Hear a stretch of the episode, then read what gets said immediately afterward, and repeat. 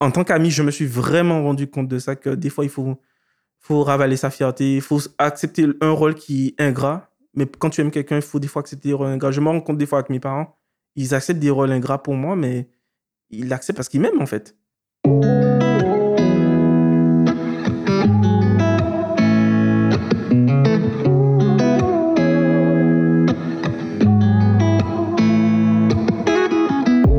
What's going on? Bienvenue à la réussite de l'échec, le show qui t'encourage à échouer afin de changer ta perspective à propos de l'échec pour réaliser tes rêves et tes objectifs. I'm the host, Silla, and welcome to a new edition. Got a special guest in the building. Aujourd'hui, je reçois Philippe. Philippe, bienvenue. Merci. Euh, je, je suis content d'être là. Ah, alors là, tu peux pas être plus content que moi. Comme je te le disais tout à l'heure en off, ça fait très, très, très longtemps que j'attends de te rencontrer. Je remets un peu les choses dans, dans le contexte. J'ai parlé de ce projet à, plusieurs membres de ma famille, des amis assez proches. Et euh, un jour, j'en parle avec un ami, shout out to my boy, Ben the Drummer. On discute, je parle du projet, etc. Et là, il me dit, je me rappelle, on est posé dans sa voiture, il pleut de ouf. Et il me dit, mais faut que je te présente un gars. Faut que je te présente quelqu'un. Il a une histoire par rapport à ton concept, ce que tu viens de me raconter, etc. Ça va matcher, c'est sûr. Ça fait deux ans. Depuis 2020 que je veux te rencontrer.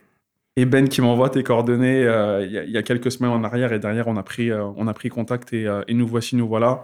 Donc je suis très honoré que tu aies accepté l'invitation.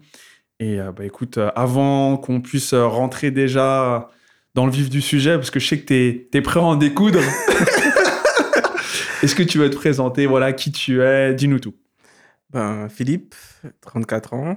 Ma profession, c'est être soignant actuellement. D'accord. Euh, mes passions, c'est tout ce qui est artistique. Je dis ça parce que je ne pense pas avoir de, de frontières, de limites dans ce que je peux faire. Mais ce qui me plaît par-dessus tout ça, c'est faire de la musique. D'accord. Et tout ce qui est art pictural, c'est-à-dire dessin, peinture. Je touche un peu la sculpture, mais c'est surtout ça que j'aime faire. Ah ouais, donc toi, quand Dieu il a distribué les talents, tu t'es, t'as bousculé un peu pour prendre ta part. Ben, je pense qu'à la base, je, je, de, je suis de nature très observateur. D'accord. Très contemplatif. Du coup, le monde euh, apparaît à mes yeux d'une façon très spéciale, je trouve. Parce que quand je dis aux gens ce que je vois, ils me disent euh, je vois pas la même chose.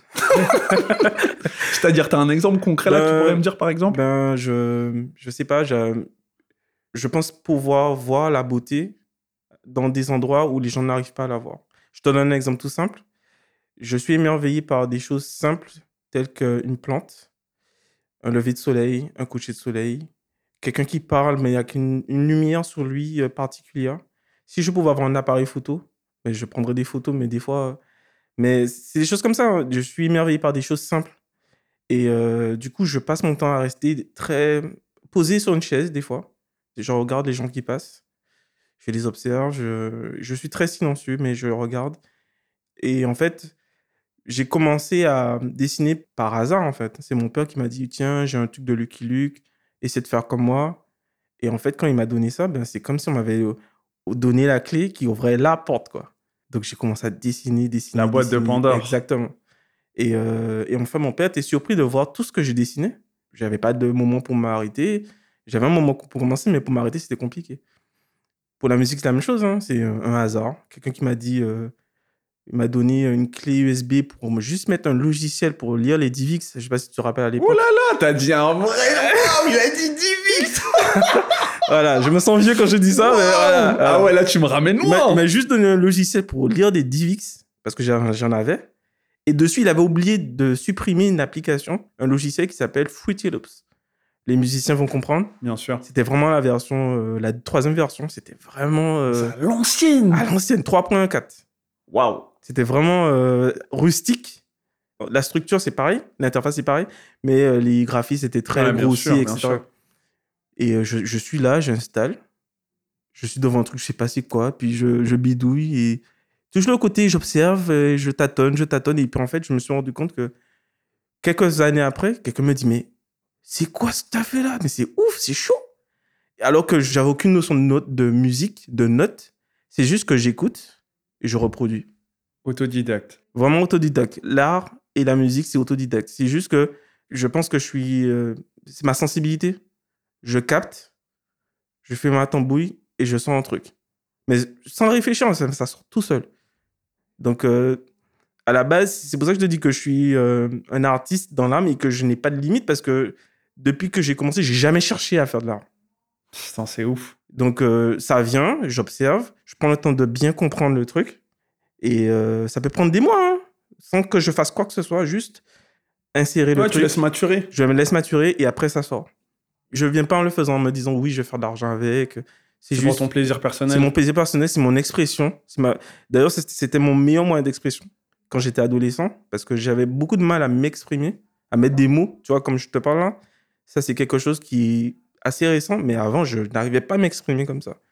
Du coup, c'était mon moyen d'expression. Ok, comment tu as réussi, je rebondis parce que c'est super intéressant, comment justement tu as réussi à faire cette transition de pouvoir t'exprimer là avec l'éloquence comme on est en train d'échanger maintenant? Euh, Parce que si tu me l'avais pas dit, jamais je me serais dit que tu étais, tu vois? Alors, à la base, quand je parlais, je disais pas grand-chose. Mais ce que mon père me disait souvent, c'est que tu parles pas beaucoup. Mais quand tu ouvres ta bouche, tu sors des, des punchlines, mais tu- on ne sait pas d'où ça sort. Mais Ouais, en c'est fait, pertinent. c'est pertinent, mais c'est posé là comme ça, et puis j'arrête de parler après. Mais pour réussir à me faire exprimer ce que je ressens, c'était compliqué. D'ailleurs, mon père me disait souvent, il me grondait, j'étais, c'était poker face. Aucune réaction. J'allais dire que c'était grave, tout le monde était énervé, moi j'étais. Et j'exprimais tout par là. Comment j'ai fait pour réussir à, à faire le basculement? Euh, J'ai rencontré quelqu'un qui m'a beaucoup aidé. Je l'ai rencontré en Martinique je- quand j'étais en études de- d'art.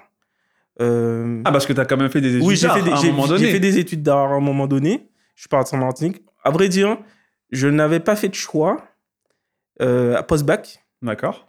Et en fait, c'était une entrée sous concours. Donc, euh, je suis allé limite comme un touriste, quoi. Je suis arrivé. J'ai pas préparé mon concours. Je suis arrivé comme un touriste. Et puis, j'ai dit, bon, j'ai fait ça, j'ai fait ça. Et puis, les profs étaient. oh, bon, euh, limite, j'ai pas beaucoup forcé pour rentrer, en fait. Ouais, Et- le talent naturel. Exactement. Et du coup. C'est quand même une dinguerie, hein, parce que toi, t'as rien préparé. Je suis sûr qu'il y en a, ils se sont arrachés les Ouais. cheveux, ils ont pas dormi, etc., ça. etc. Après, ça. comme j'ai dit, c'est les talents. C'est ça. Et euh, c'est cette personne-là en fait qui m'a amené à m'a un peu forcé. M'a dit il faut que tu parles parce que tu as des choses en toi. Tu ne t'exprimes pas pas parce que tu n'en es pas capable. Tu ne t'exprimes pas parce que c'est ta porte de sortie le silence. C'est ton échappatoire. En gros, parler te ferait du bien, mais parler te fait mal. Donc tu es dans le silence. Tout le monde pense que tu es un petit sage, le petit gars qui parle pas, il met sa petite punchline, il a l'air brillant, etc. Mais en fait, c'est juste c'est juste de la fuite, mon silence. Donc, elle m'a dit, il faut absolument que tu apprennes à, à faire face à toi-même et que tu te mettes à parler, en fait. Donc, euh, elle me disait des trucs bêtes, genre, dès que tu en as l'occasion, mets des mots sur ce que tu ressens. Avant de parler aux gens, tu t'assieds devant une glace et tu te parles. Tu regardes ton reflet et tu te parles. Tu dis les choses. Même si ça part en freestyle, même si tu te mets à crier, même si tu mets des mots et tu te parles à toi-même. Avant d'aller parler aux autres, tu te parles. Et en fait, je me suis rendu compte en essayant de me parler que, un, j'aimais pas ma voix. Deux, je, la trouvais. euh, je me comparais à tout le monde. Parce que j'ai jamais pris le temps d'assumer ma voix, en fait, parce qu'elle elle sortait pas tant que ça, en fait. J'étais très timide, assez réservé. Du coup, je parle, je parle, je parle. Je me suis mis à parler tout seul. C'est un peu bizarre de dire ça, mais ça m'a vraiment sauvé. Non, mais je parle tout seul aussi, donc je suis pas Donc, étonné euh, par ce que tu me dis. En fait. Je me suis mis à me parler, à assumer, en fait, déjà, le, le timbre de ma voix, D'accord. que j'aimais pas du tout. Et aussi à me à poser. Parce que quand tu te mets à parler, tout à coup, tu te mets à parler beaucoup. Tu parles trop à un moment donné. Parce que tu te mets à parler, tu, tu as, t'as découvert un truc, c'est c'est chouette, c'est un nouveau jouet, tu te mets à parler, tu parles. Et après, euh, là, elle m'a dit maintenant, tu parles. maintenant, pose ta voix. Pose-toi. Apprends à réfléchir avant de parler. Et mesure tes propos. Et du coup, euh, voilà, on, y- on est passé d'un l'un à l'autre, mais c'est vraiment quelqu'un qui m'a aidé. J'y serais peut-être arrivé seul, mais des années après. C'est ouf parce que tu vois, là, pendant que tu étais en train de m'expliquer, je me suis dit, tu as appris à parler à un certain âge. Oui. Il faut dire aussi que je, je l'ai su il n'y a pas longtemps. En fait, je souffre de dyslexie. Donc, tu imagines, moi, sous le banc de l'école, on me dit, Philippe, lis tel truc. Et tu arrives, euh, tu lis, tu te trompes sur deux mots, tu mélanges les syllabes, etc. T'as tes potes, euh, ils se foutent de ta gueule. Ça crée un blocage tout Ça crée un blocage. hein. Euh, Tu t'es dit, euh, les gens se moquent de toi. Et en fait, tu comprends pas à cet âge-là que c'est pas euh, ta faute. Que c'est pas euh, parce que tu es bête. Et d'ailleurs, mes parents, quand ils me disaient, oui, tu es super intelligent, on, on m'avait fait faire un test de QI parce que j'avais- j'étais en échec scolaire. Quand on a vu le test de QI, on a vu que ça crevait les... Je dirais pas que ça crevait les plafonds, mais j'avais un haut QI en fait. Et ça correspondait pas à mes notes à l'école. Mais l'école, c'était problématique par rapport à ça. Du coup, je me suis terré dans mon silence parce que euh, il y a d'autres choses qui m'ont amené à me taire, vraiment. Des choses beaucoup plus traumatisantes. Mais il y a d'abord ça, l'école. Mon père me considérait un échec scolaire. Et en fait, euh, je me suis rendu compte bien plus tard qu'en fait, que mon mes modes d'apprentissage, c'est pas la lecture. hein. J'écoute et je regarde. Et d'ailleurs, mon professeur en, en art plastique, quand j'étais là-bas, m'a dit Mais tu as une expérience de, de mec qui a fait les beaux-arts. Alors qu'en fait, je n'ai jamais étudié les beaux-arts. C'est juste de l'observation. J'observe des trucs et je reproduis. Genre, je pouvais voir une toile d'un grand artiste, je la regarde, j'essaie de la reproduire. Et je me dis, ah tiens, il y a une telle erreur. Et je passais mon temps à faire le, le, le jeu de cette erreur. Où est Charlie? Sous ma toile. Donc je dis, ah, ça c'est pas bien fait, ça c'est pas bien fait. Et insatisfait. Donc toujours à reproduire, reproduire. Je peux faire le même dessin 100 fois. Jusqu'à ce que je me dise, ah, je m'arrête. C'est bon. Tu vois? Ah ouais, là, tu viens de balancer de la punchline. Et en plus, ça me fait tellement écho ce que tu me dis parce que euh, t'es pas la première personne dyslexique que j'interviewe. Je le savais pas, comme toutes Mhm. les autres personnes. Et tu as employé des termes tellement forts et tellement profonds qui me font écho parce que tu as employé les mêmes que Asma Nyang. Elle est euh, championne d'Afrique de judo et elle est dyslexique également. Échec scolaire, enfin tous les termes que tu as employés, elle a employé les mêmes. Donc ça me fait euh, énormément écho ce que tu me dis. Ouais, mais bon. Je, dirais échec scolaire. Je faut pas, pas mettre des grands mots parce qu'en fait, c'était compte tenu de mes capacités. C'était pas en adéquation avec, mes notes. Exactement, mais C'était vraiment ça. mais carrément, Mais concrètement, j'ai j'ai eu mon bac au rattrapage. Mais je l'ai eu. C'est-à-dire que je pense que par rapport à, moi, à l'école, mes notes où j'avais la moyenne, c'était juste je m'assieds, j'écoute le cours, je rentrais chez moi, je revenais faire le devoir avec le, le souvenir de ce que j'avais entendu. Donc si le professeur avait écrit un truc, je me rappelais.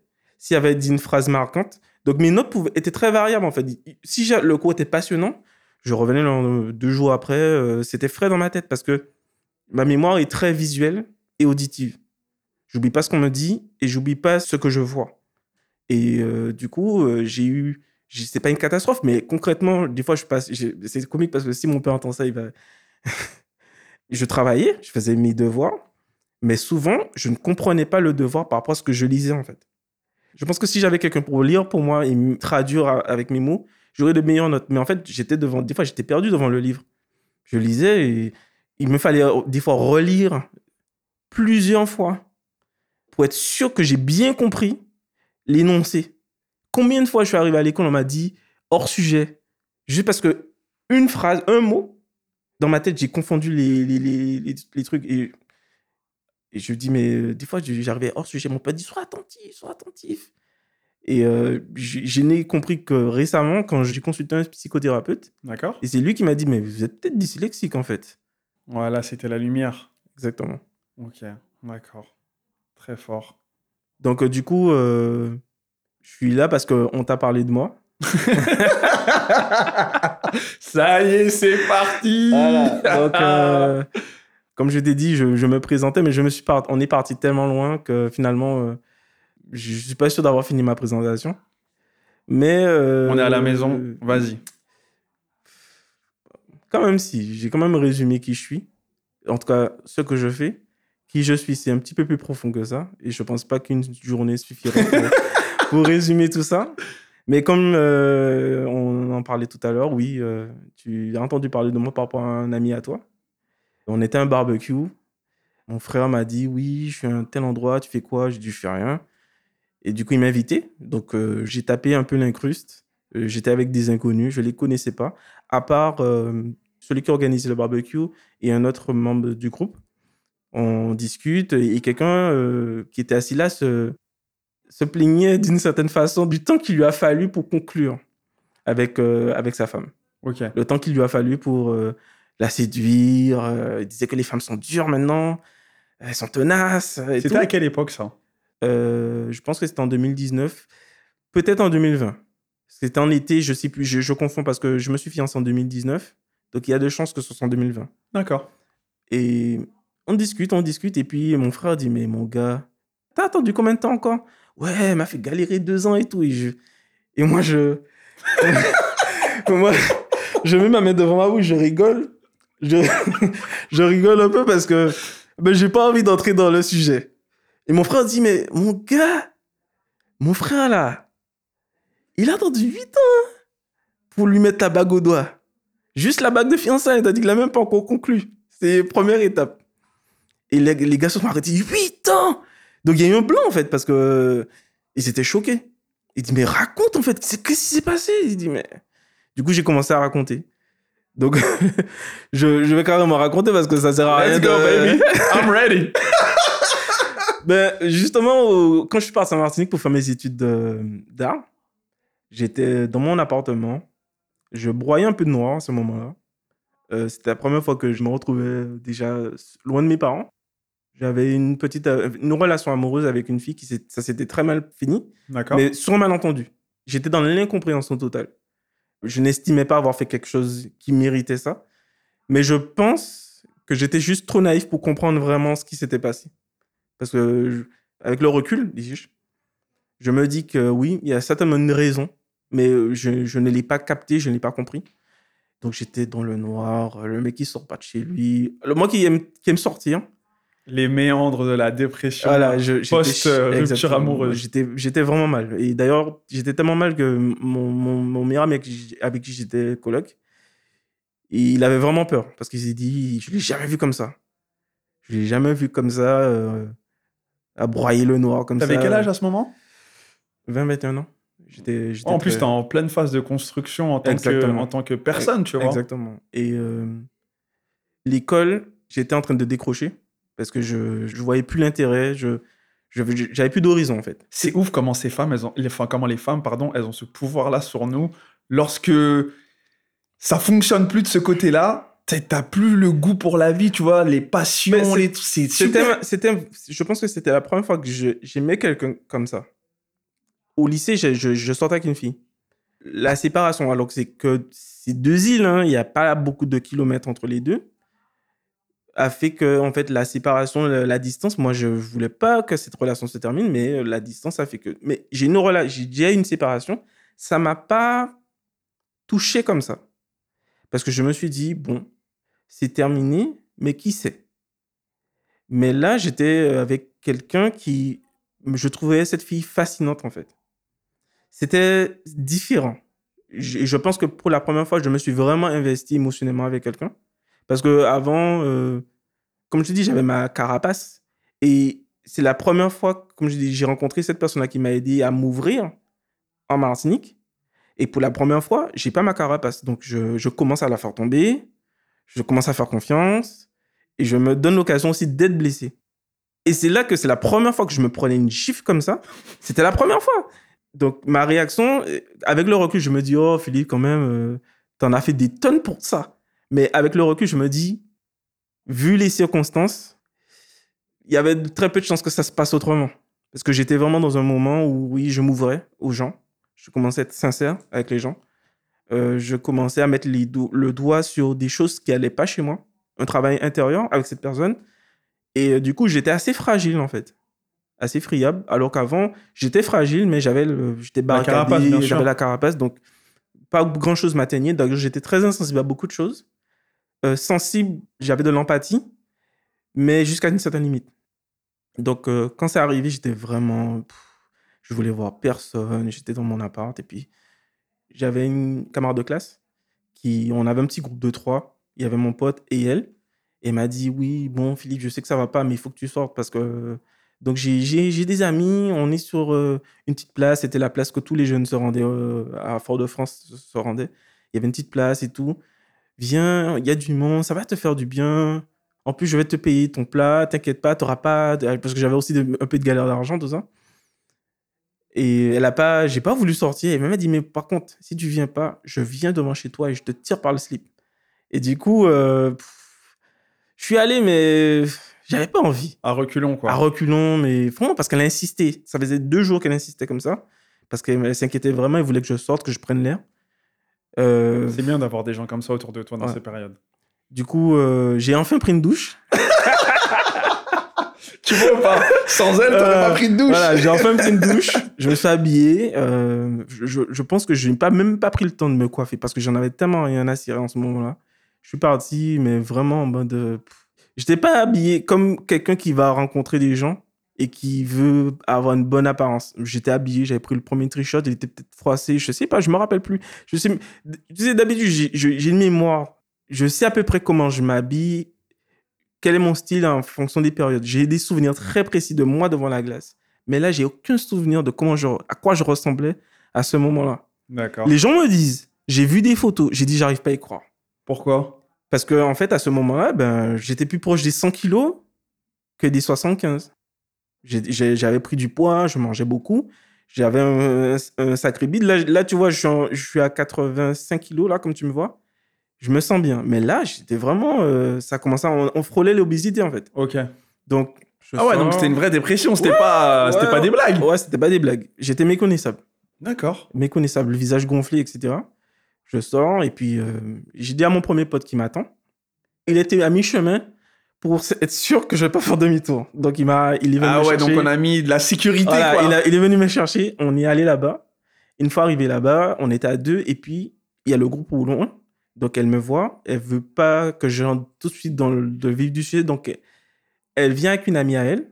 En fait, on fêtait le, il faisait le pot de départ d'une amie qui partait en métropole. D'accord. C'est l'amie en question qui est devenue mon épouse. Et du coup, je les vois arriver au loin. Je veux, je veux pas te mentir, je suis passé de j'ai aucun intérêt pour rien dans la vie. C'est assez impressionnant. J'ai, je me suis surpris à donner un coup de coude à mon pote. Parce qu'en fait, on avait un truc, c'est quand on voit une belle fille passer, on se donnait chaque, tous les deux un coup de coude simultanément et on se disait minute de silence, mon gars. Profite de l'instant. C'était notre truc. C'était notre truc. On, faisait ça à chaque fois qu'on voyait. Je comprends mieux maintenant pourquoi tu es si observateur.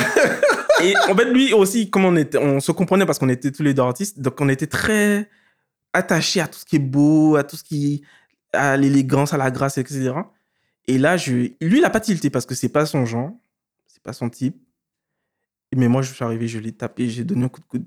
Quand il m'a pas donné un coup de coude, j'ai su que j'étais seul dans l'histoire. je lui ai dit, mon gars, minute de silence. Il m'a regardé, genre, mais tu es vivant encore? T'es encore là? Philippe est encore là, tout ça? Et là, il y a eu un... Le temps s'est arrêté.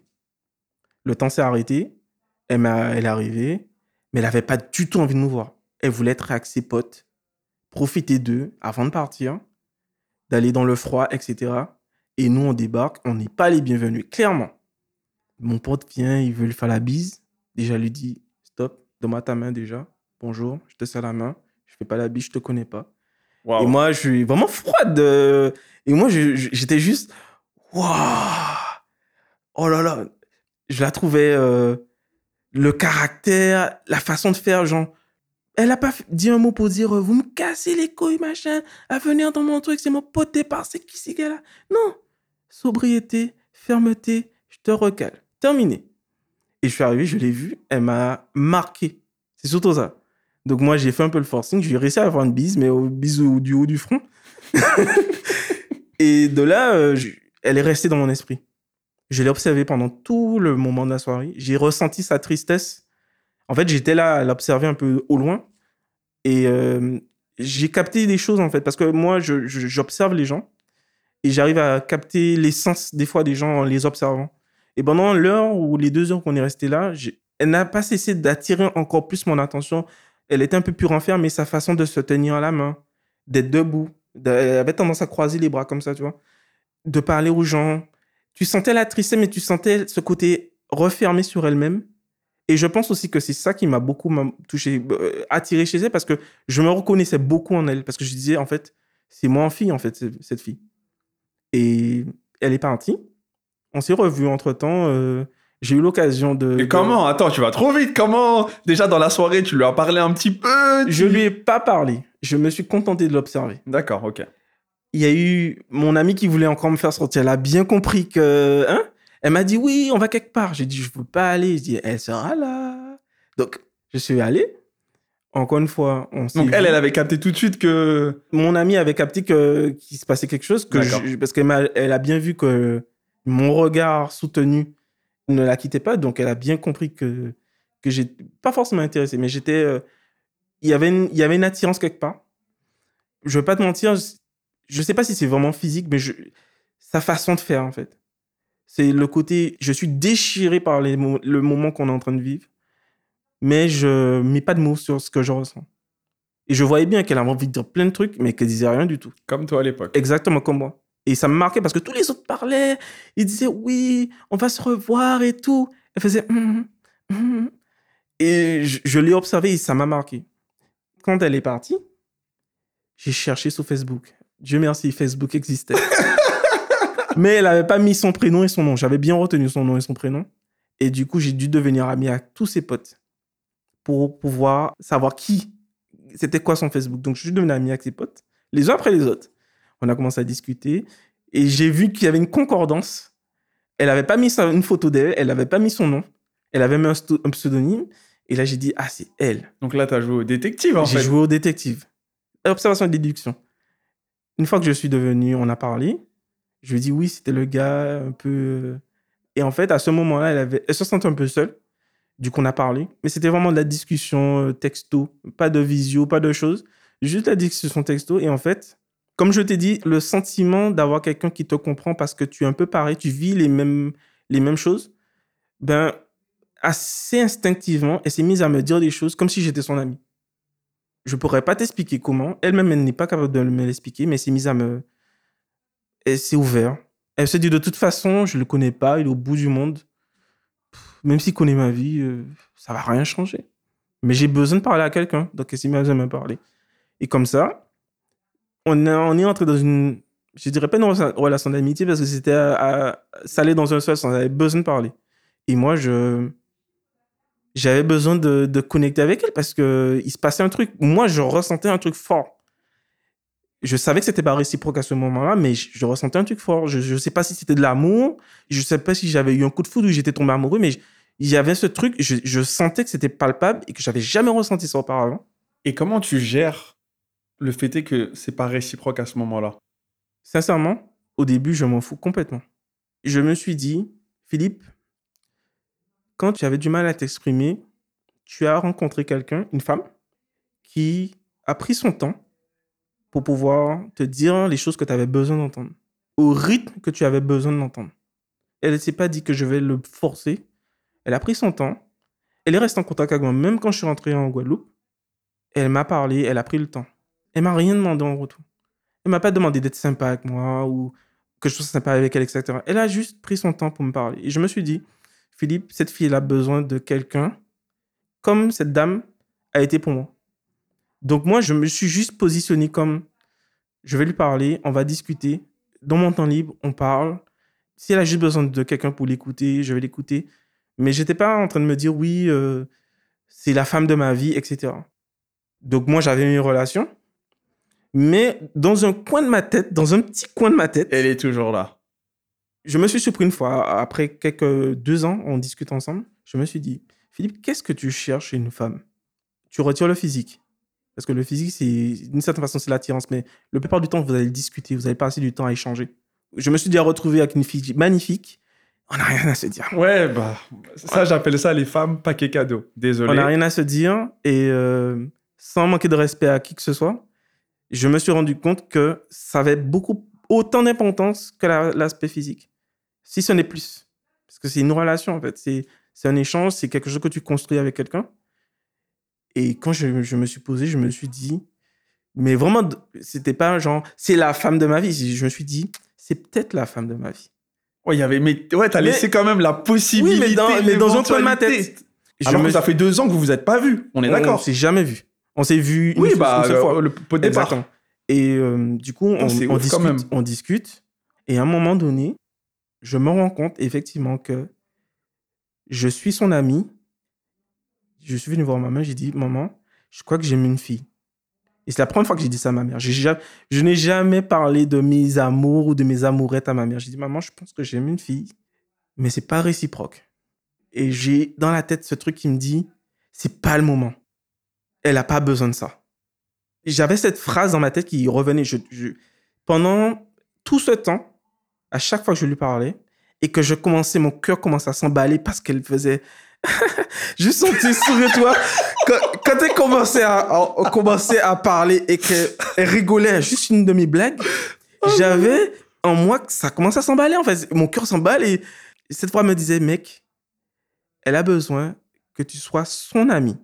Elle a besoin que tu aies ce rôle-là maintenant. Rien ne dit que demain, ce sera pas autre chose. Rien ne dit que il va rien se passer. Mais actuellement, si tu aimes cette fille, si vraiment, vraiment, vraiment tu aimes cette fille, tu es son ami. Un point, c'est tout. Parce qu'elle en a besoin. Elle a besoin de potes. Elle a trop été blessée, trop été déçue par des gars qui sont ambigus pour être ce mec ambigu. Donc, je me suis dit, oui, c'était dur parce que sa voix, sa façon de faire, je la vois pas, je l'entends. Mais on est au téléphone et à chaque fois que je raccroche, je j'attends juste demain en fait. Tu vois, j'attends juste demain pour la avoir. En plus, il y avait le décalage horaire, donc elle m'appelait à des heures. Moi, pour moi, c'était c'était c'était des horaires où normalement tu travailles en fait. Euh, Quand elle est, elle est au coucher, moi, il est 15h. 21h, il est 15h en Guadeloupe. Ouais. Donc, à chaque fois, c'est des horaires. euh, c'est des horaires bizarres qu'on arrivait à trouver. Et. euh, Et à ce moment-là, elle, elle sait pas que t'es in love. euh, non.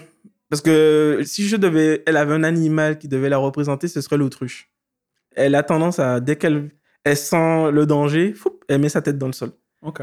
Et du coup, euh, à chaque fois qu'elle a ressenti qu'il se passait un truc, ou qu'elle-même ressentait quelque chose, parce qu'au bout d'un moment, tu parles avec un gars aussi longtemps, tu es aussi ouvert et tu vois qu'en fait, euh, malgré toutes les dingueries qu'elle peut te raconter, je l'écoute en fait, je la juge pas, je, je suis juste là pour elle en fait. Mais elle se dit, euh, des fois, les gens lui posent la question, il se passe quoi exactement? Mais attends, là, je me pose une question de ouf. Ouais. C'est-à-dire que là, pendant les deux ans, elle, elle est en métropole. Moi, je suis là. Donc, pour ceux qui savent pas, métropole, c'est la France. Hein. Ouais. Voilà, voilà. Île-de-France, tout ça. Voilà, bref. Toi, t'es au pays, Ouais. elle t'appelle, elle discute avec toi. Je me doute que pendant ces deux ans, elle a rencontré des gars, Oui. elle a eu des relations. Elle était en couple. Et toi, t'écoutes ça, alors que t'es amoureux de la fille. Oui. Comment tu fais ça? Mais tu sais, ce qui a été le plus difficile pour moi, Ah, c'est ça quand elle me demande mon avis. Parce que c'est- quand elle m'a demandé mon avis. Mais soyons clairs, hein, euh, moi, j'ai eu des copines. hein. C'est pas, je ne suis pas resté seul comme un moine. Faut- faut- faut- disons bien les choses. Merci. J'ai eu des relations, Ok. mais ça m'est arrivé trop souvent de sortir Sabine au lieu du nom de la fille. Ah ouais? Ouais, ça m'est arrivé. Ah ouais, Et de bafouiller, de me dire, je dis, tu vois, ça m'est arrivé parce que j'ai, oui, j'ai, j'ai, j'ai voulu aimer d'autres personnes parce que je me suis dit, bon, écoute, une partie de moi me dit, mais euh, tu vises l'amour impossible en fait. Et euh, une autre partie de moi, qui la partie la, la- la plus obstinée, se dit, non, mec. En fait, j'avais trois voix. La voix du, du gars qui dit, sois son ami. Elle a besoin de ton ami. L'autre qui dit, ça va pas marcher, c'est ouf. Et l'autre qui dit, mais mon gars, c'est dans la boîte. C'est dans la poche, mon gars. C'est qu'une question de temps. Les trois me parlent. Les trois me disent clairement, l'un me dit, ça marchera jamais. Regarde-toi, regarde-toi dans la glace. Le- les gars qu'elle sort avec, ils sont comme ci, ils sont comme ça. T'as pas le physique. Et, et l'autre qui dit, mais non, c'est déjà gagné. C'est juste une question de temps. Et les trois voix me parlent, en fait comment tu fais le distinguo? C'est dans des moments, en fait, tu sais, quand tu as des déceptions, parce que tu te dis, des fois, elle me parlait de l'homme idéal pour elle. Elle me décrit, mais de A à Z, en fait. Dès qu'elle est en train de me décrire, je me regarde dans une glace. À ce moment-là, tu es déçu. Et la petite voix qui dit, c'est mort, mon gars, ça marchera pas. Il y a les distances, tu habites ici, elle est là-bas, machin. Et l'autre qui dit, mais qu'est-ce que tu racontes? Elle t'a décrit, mon gars, ça dire que c'est bon. Tu vois? Et l'autre voix qui dit Hé, les gars, vous vous taisez. Elle a besoin d'un ami. Tu vois ce que je veux te dire? Donc j'ai les trois voix qui me parlent en même temps. Et je me rappelle la fois où il y a vraiment une bascule, en fait. Je sors avec une fille, et c'est la, la première relation longue que j'ai, très sérieuse. Je vais voir souvent ses parents. Mes parents connaissent ses parents, tout ça. Je me rappelle même, j'ai même acheté une bague de fiançailles pour te dire que c'était très sérieux.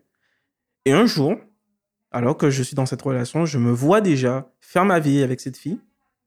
Nous faisons des projets, on commence à parler de ceci, cela. Sabine m'appelle, c'est Sabine, mon épouse. Elle m'appelle et me dit, je viens en Guadeloupe.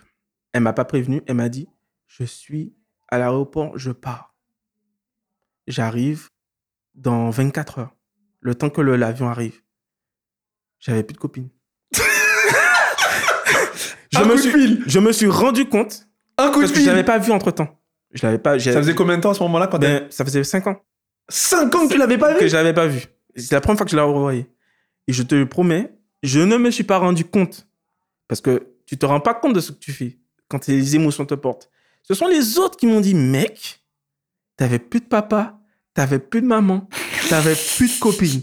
T'étais bien volontaire pour aller amener ta grand-mère voir le médecin. Mamie t'appelait. Tu dis, mamie, désolé, je suis pas disponible. je me suis pas rendu compte. Hein. Waouh, Sabine Je me suis pas rendu compte, mais en fait, j'ai réalisé que j'aimais cette femme. Et c'était plus de l'amitié. Dans ma tête, c'était plus de l'amitié. Parce que si j'aimais vraiment cette fille et que j'en avais vraiment conscience, j'aurais essayé de faire quelque chose. J'aurais pas eu de relation à côté. C'est à ce moment-là, quand elle est arrivée, je l'ai vue. On a passé du temps ensemble. Ma copine, j'étais injoignable. elle était avec moi, j'étais avec elle. Quand la révision arrivée, je dis chérie, par contre, euh, je dois y aller, je vais aller chercher mon, mon ami. Mais t'inquiète pas, je reviens. Elle m'a pas revu. Hein. je me suis pas, je me suis pas rendu, je te promets, je me suis pas rendu compte à quel point j'étais attaché à, cette fille que je n'avais pas vue. Je n'ai vu qu'une fois. On a passé la journée ensemble. Et d'ailleurs, on avait une amie en commun. On a passé la journée ensemble, on a été chez elle, on a mangé. À la fin, moi, je l'ai laissé là, je suis rentré chez moi.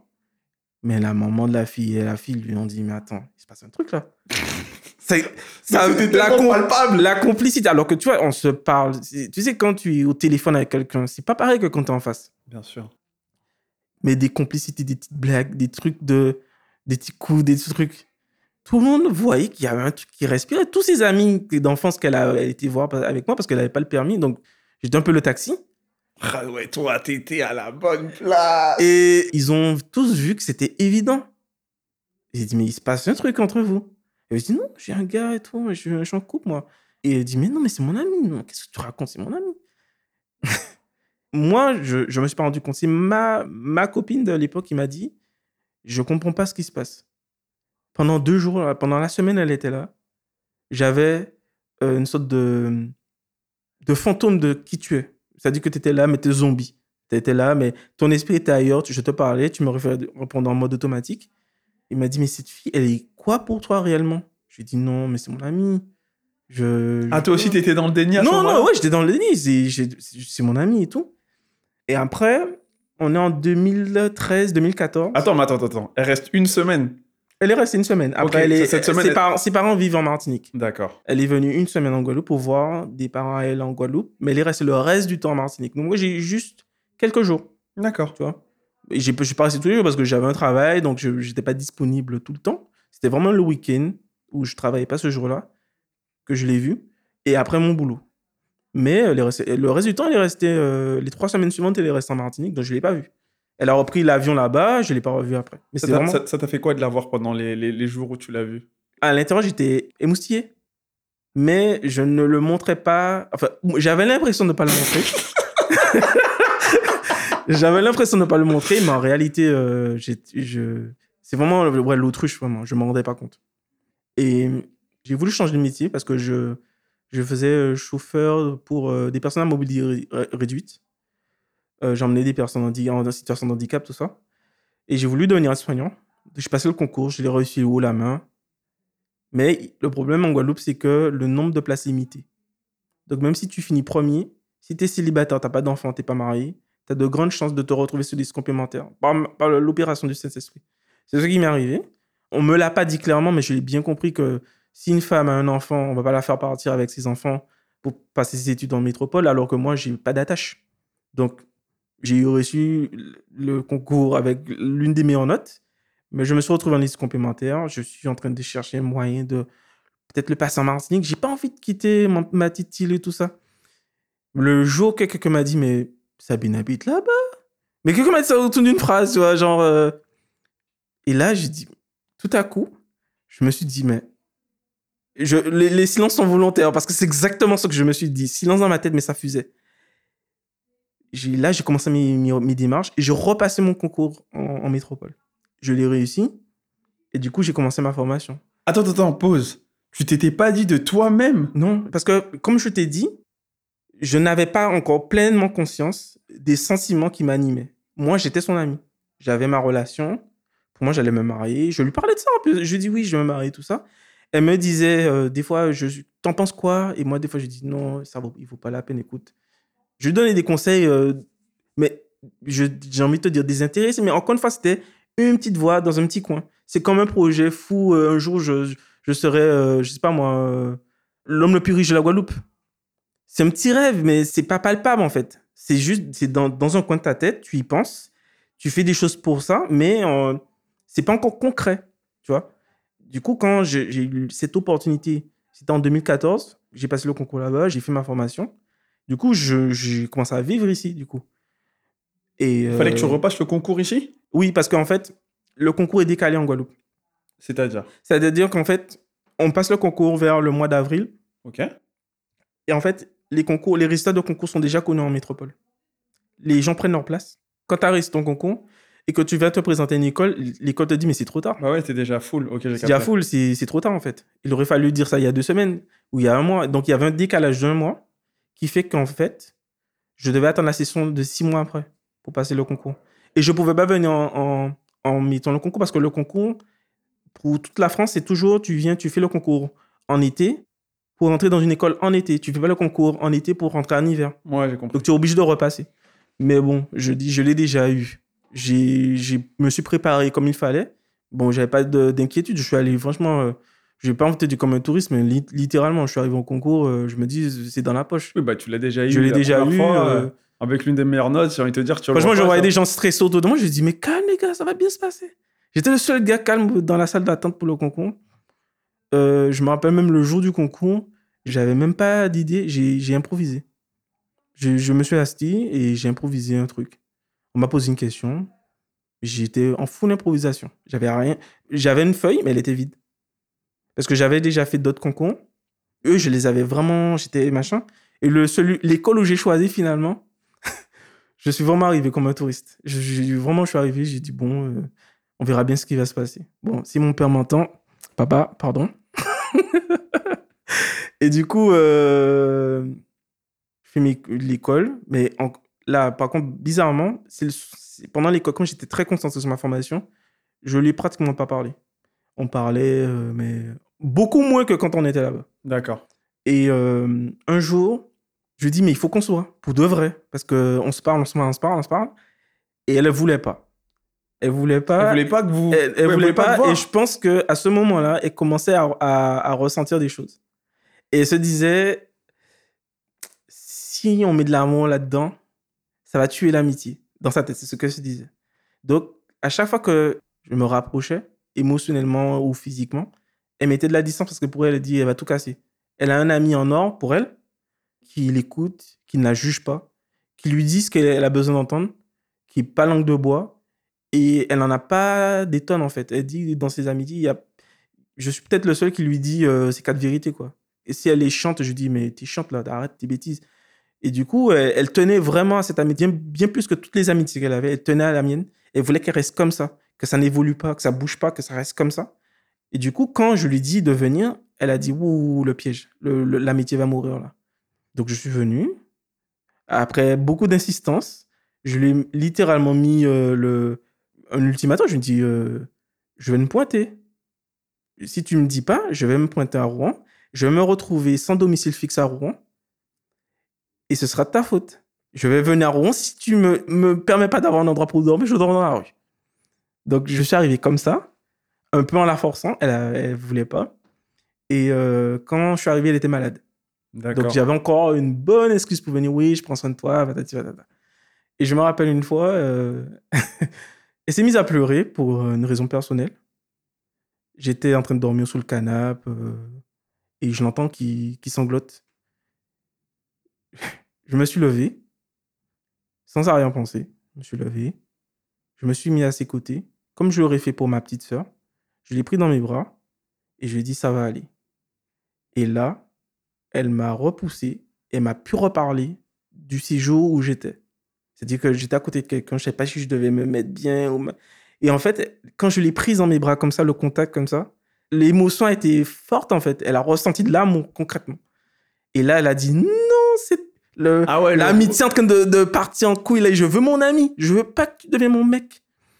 Et, en fait, euh, quand j'ai vu ça, la petite voix qui dit c'est dans la poche, mon gars. c'est dit, Philippe, là, maintenant, là, il faut que tu lui fasses comprendre clairement. On était en 2015. J'étais en formation. On était en automne. À ce moment-là, j'étais célibataire.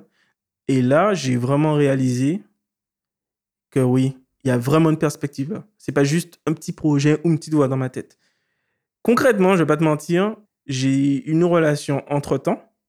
J'étais en couple avant d'aller la voir, donc j'étais Quand vraiment. t'es en arrivé en métropole. hein. Quand je non, quand je suis arrivé en métropole, j'ai rencontré quelqu'un D'accord. qui vit ici. Ok. Moi, dans ma tête, c'était assez clair parce que je commençais à désespérer. Elle me décrit la personne qu'elle veut. J'ai l'impression d'être cette personne-là, mais la petite voix qui dit c'est mort, je l'écoutais beaucoup à ce moment-là. Donc j'ai dit, ok, je suis son pote. On arrête les histoires, je suis son pote. Ça faisait combien de temps à ce moment-là, en 2015 que... Euh, Ça faisait un an que j'étais en métropole et ça faisait. Je l'ai rencontré en 2010, donc ça faisait, ça faisait 5 ans. Déjà 5 ans, c'est quelque chose. Hein. Ouais, c'est 5 ans. Et, euh, mais comme je t'ai dit, je pense que les petites voix, des fois, elles parlent beaucoup plus fort que les voix évidentes. C'est compliqué d'avoir une petite voix qui te dit c'est possible que. Et c'est pas accessible, en fait. Je te promets, si j'avais tenté quelque chose dans ce laps de 5 ans, je l'aurais perdu. Ça, c'est clair et net. Parce qu'elle n'était pas prête. Elle avait vraiment pas besoin de ça. En tant qu'ami, je me suis vraiment rendu compte de ça, que des fois, il faut, ravaler sa fierté, il faut accepter un rôle qui est ingrat. Mais quand tu aimes quelqu'un, il faut des fois accepter des rôles ingrats. Je me rends compte des fois avec mes parents, ils acceptent des rôles ingrats pour moi, mais ils l'acceptent parce qu'ils m'aiment, en fait. Tu vois ce que je veux te dire? Je vois des, des parents qui, se disent, moi, je mets le repas sur la table, je te donne un 3, ça devrait te suffire. L'amour, l'affection, c'est une option. Mais je, je vois que, tu sais, tu as un rôle dans la vie de quelqu'un, et ce rôle-là t'amène même des responsabilités de d'apporter quelque chose à cette personne pour qu'elle aille bien parce que tu l'aimes. Et moi, je me suis retrouvé dans cette situation où moi, j'ai des besoins personnels et je suis dans, dans cette balance. Est-ce que je mets mes besoins personnels en avant ou est-ce que je mets les siens en fait? Sachant que si moi, je peux attendre, concrètement, je me suis dit, me connaissant avec ma patience, je peux attendre. Donc, je me dis, qu'est-ce que je fais? Est-ce que je, je tente le coup et je prends le risque que ça marche ou que ça marche pas? Ou je, je prends le temps d'attendre et on sait jamais. Donc, euh, T'as été fort. ben, je dirais pas fort parce qu'il y, y a plein de gars qui me diraient que, en fait, euh, j'étais trop lâche pour prendre des initiatives. Mais moi, de ce que je, moi je voyais, du témoignage qu'elle me donnait, je me dis si jamais je fais la cour, je suis un gros connard. Parce qu'en fait, je, je vais exactement me présenter comme le prototype du gars qu'elle veut pas dans sa vie. Qui vient, qui dit oui, machin. En fait, qui, qui joue sous deux tableaux et qui, en fait, euh, euh, prend ce qu'il veut et qui s'en va. Alors que moi, je voulais qu'elle sache que j'étais là depuis le début et qu'elle peut compter sur moi. Parce que la confiance, quand tu n'arrives pas à avoir confiance aux gens, tu peux pas venir en disant euh, mettre un ultimatum devant quelqu'un. Parce que concrètement, si je venais, c'est un ultimatum que je lui mettais. Amitié ou amour? Fais ton choix. Fais ton choix. C'est ça, en fait, concrètement. Lui, Non, lui- faire la course, c'est ça. Je résume ça en ça. Mais par contre, lui dire, lui dire après, tu sais, je t'aimais depuis très longtemps. Mais j'ai fait le choix, pour ton bien-être, d'attendre. Et là, elle se dit, waouh, ce gars-là, il est bien. Il m'aime vraiment, en fait. Il a eu plein d'occasions de faire sa vie. Et il, malgré toutes les filles qu'il a vues, c'est moi qui l'a voulu. Et en plus, à ce moment-là, t'es en relation avec quelqu'un. hein. Oui, je suis en relation avec quelqu'un. Comment ça se passe en vrai, cette relation-là Euh, alors, après ce jour-là, pour moi, dans ma tête, il y a une bascule. Mais après, je n'ai pas voulu me l'avouer. Peut-être par lâcheté, parce que j'étais très lâche à l'époque. Je vais pas te mentir. J'avais pas beaucoup de courage pour dire ce que je pensais. Surtout ce que je ressentais. J'avais tendance à, à laisser les choses se faire, se détériorer. Et qu'elles se détruisent elles-mêmes. Donc les relations, quand je voulais qu'elles s'arrêtent, ben, j'étais tout le contraire de ce que... Du coup, ça donnait l'impression qu'en fait, que j'étais faux depuis le départ. Alors qu'en fait, quand je disais à la personne que je l'aime, j'étais sincère. J'étais sincère, mais le problème, c'est que quand je ne savais pas dire à quelqu'un, tu sais, je pense qu'il faut qu'on s'arrête. J'arrivais pas à faire ça. Du coup, j'étais très lâche. Je laissais euh, les choses se faire et puis le tout se détériorait. Donc la personne avait une image. Grosse dualité. Il est charmant, il est truc, et en même temps, c'est un gros connard en fait. tu vois ce que je veux te dire? Charmant connard. Exactement. exactement, exactement. Donc euh, ça a été très difficile pour moi déjà de le reconnaître que j'étais comme ça, que j'étais très lâche. Surtout, il faut l'accepter. De l'accepter. Et en fait, euh, de me réconcilier avec cette personne en fait que j'ai été. De me dire, euh, putain, t'as été con. T'as vraiment été con pendant des années. Mais après, mon père m'a dit, frère, Philippe, tu sais, c'est pas en te répétant que t'as été con que tu as avancé. Hein tu acceptes et puis tu passes à autre chose. Donc, 2015, je suis dans une relation, je me rends compte que je peux pas aller nulle part parce que j'aime une autre fille. Et je sais que je l'aime depuis longtemps, mais je voulais pas me l'avouer. Mais je sais en même temps que je sens, je sens, après être venu chez elle, c'est possible. Until next time, faire more, faire better. Let's go! T'as aimé le show et tu souhaites nous soutenir? Mets un commentaire et ton meilleur 5 étoiles. Ça nous aide pour la promotion du podcast. Thanks for the love and support. I appreciate it.